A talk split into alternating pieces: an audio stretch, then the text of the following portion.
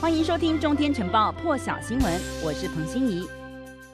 美军中央司令部表示，美国无人机执行空袭，摧毁喀布尔一辆车子，理由是认为这辆车与 ISISK 有关，而且这辆车引发威力强大的二度爆炸，显示载有相当大量的爆裂物，同时对喀布尔的机场已经构成威胁。塔利班声称爆炸是因为美国飞弹攻击导致的。发言人穆贾希德说，无人机的空袭摧毁这辆车，同时车内成员全部死亡。塔利班已经展开调查，要厘清是不是驾驶满载爆裂物车辆的人确实是自杀炸弹客。 그래서 而对于这起美军无人机摧毁满载爆裂物车辆的事件，一开始有说法是喀布尔的机场西北方附近遭到火箭攻击，一名孩童不幸死亡。塔利班原本声称这两起攻击是不同的事件，但是关于这两起的资讯并不多，而且目击者今天在喀布尔只有听到一声爆炸巨响。美国官员跟路透社说，美军在喀布尔发动军事攻击，目标是疑似 ISISK 的分子。他们可能想要对喀布尔的机场发动汽车炸弹攻击。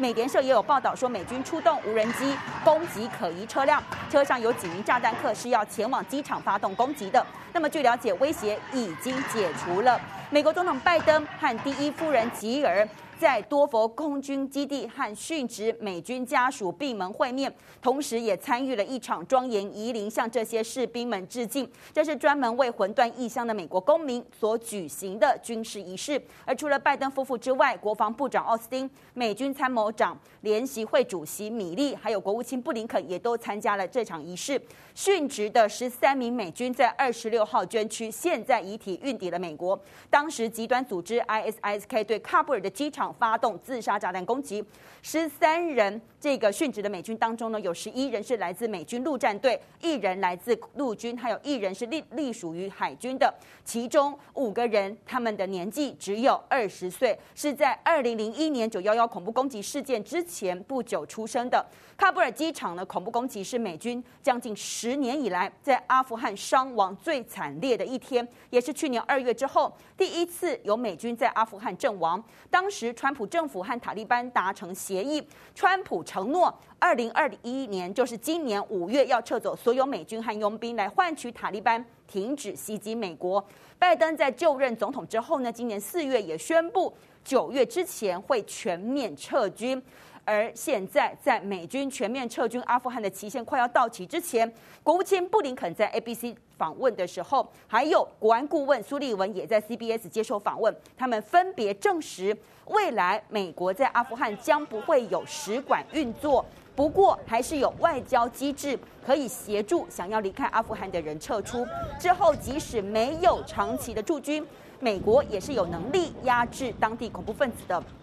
那么，在布林肯以及苏利文的访问播出之后，没有多久，美国国务院也发表了一份包含一百个国家的联合声明，指称已经收到塔利班的保证，所有外国公民以及获得美国旅行许可的阿富汗公民都可以。获准安全的前往目的地，美国也会持续向这些特定阿富汗人发放旅行证件，也对塔利班的承诺有明确的期待。那么这一百个国家包含了美国、德国、英国、法国，再加上欧盟和北约，但是这其中是没有俄罗斯和中国大陆的。那么先前停止运作的驻喀布尔使馆是不是会恢复开放呢？现在说要取决于塔利班政权在未来几个月的行为。苏利文特别解释，比方说如何履行让民众可以安全出境的承诺，以及塔利班如何对待女性，还有就是塔利班如何防止阿富汗成为恐怖主义的大本营。之后再来决定双方是不是要更进一步来互设使馆。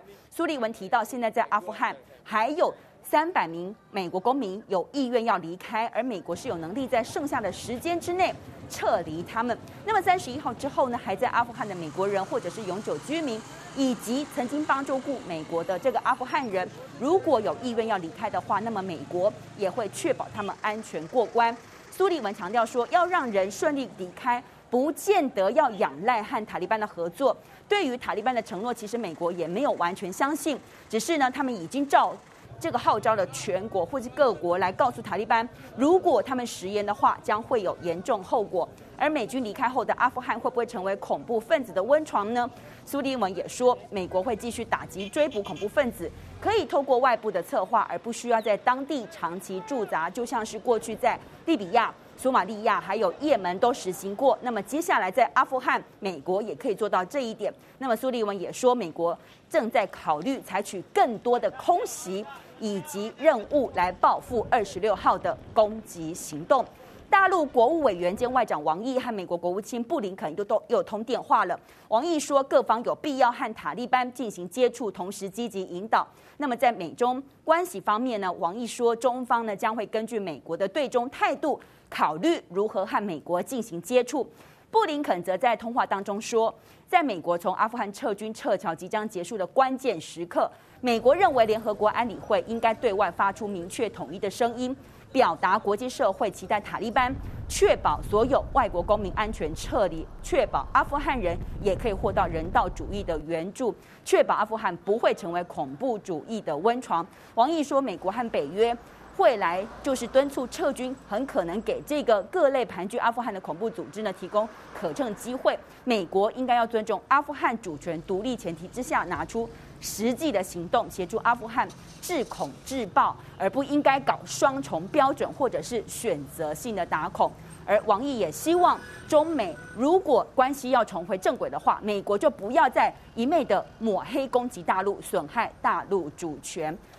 甚至于在布林肯部分呢，他在接受 ABC 的访问的时候，他再次强调，现在剩下的三百名美国公民曾经向国务院表达想要离开阿富汗，那么美国也正在协助他们可以抵达机场，同时搭上飞机离境。美国官员现在持续警告，喀布尔机场周围持续充满危险。那么美国在结束二十年阿富汗任务的最后工作，可能会面临最高的风险。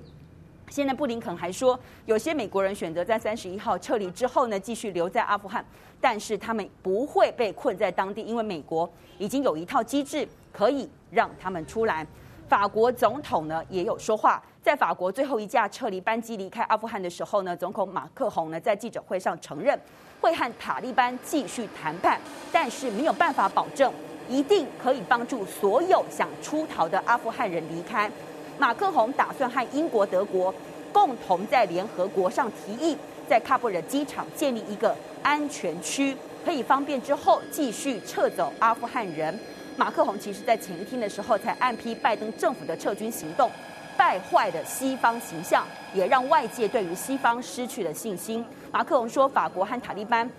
正就这个撤离国民还有处在危险的阿富汗人展开讨论。可是法国不代表会承认塔利班政府，还说要法国承认塔利班政府得有三个条件。那么其实法国到现在到这个周末呢，其实已经从阿富汗撤离了三千人，目前可能还需要撤离几百或是几千人。但是现在联合国秘书长他将就安理会这个阿富汗的问题呢进行开会讨论，不确定。法国、英国的提案会不会就此通过？因为还得获得俄罗斯和大陆的支持。塔利班发言人穆贾希德现在证实这是最新说法，说从来没有公开现身的，而且行踪几乎是不曝光的塔利班最高领袖艾昆萨达人现在就在阿富汗，而且从一开始他就住在阿富汗了。副发言人卡里米也说。艾昆萨达很快就会公开露面，因为从塔利班八月中势如破竹的夺回政权以来，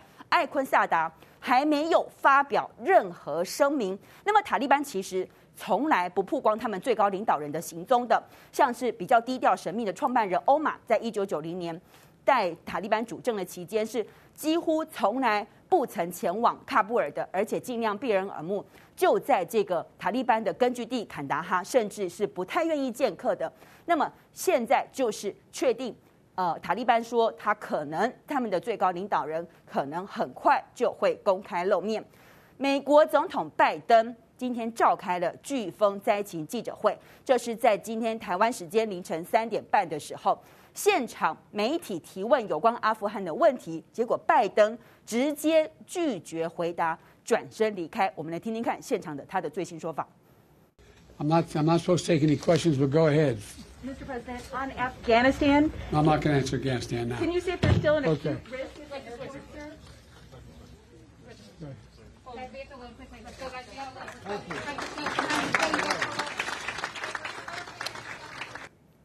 新闻报道，超级飓风艾达经过一个晚上强度增强，以强度四级风暴非常危险等级登陆了路易斯安那州。强风波及的范围从飓风眼向外延伸大约八十公里，同时以每小时二十一公里的速度向西北推进，也使得纽奥良暂停紧急医疗服务。州长现在说，艾达飓风可以说是一八五零年以来路易斯安那州遭遇最严重飓风的直接侵袭。现在超过十二万两千户的家庭还有商业用电全部中断了，大部分都是集中在路易斯安那州的东南部。现在美国国家飓风中心说，艾达原本只是热带风暴，结果只花了三天，就在五个等级当中发展成强度第四级，而且现在伴随的风速将近每小时两百二十五公里不间断强风。所有看到的画面就是海面都已经出现原先预报而掀起的这个大浪，甚至部分海岸地区的浪高超过一百八十三公分。联络路州以及密西西比海湾的九十号公路现在就变成了路面积水的河流了。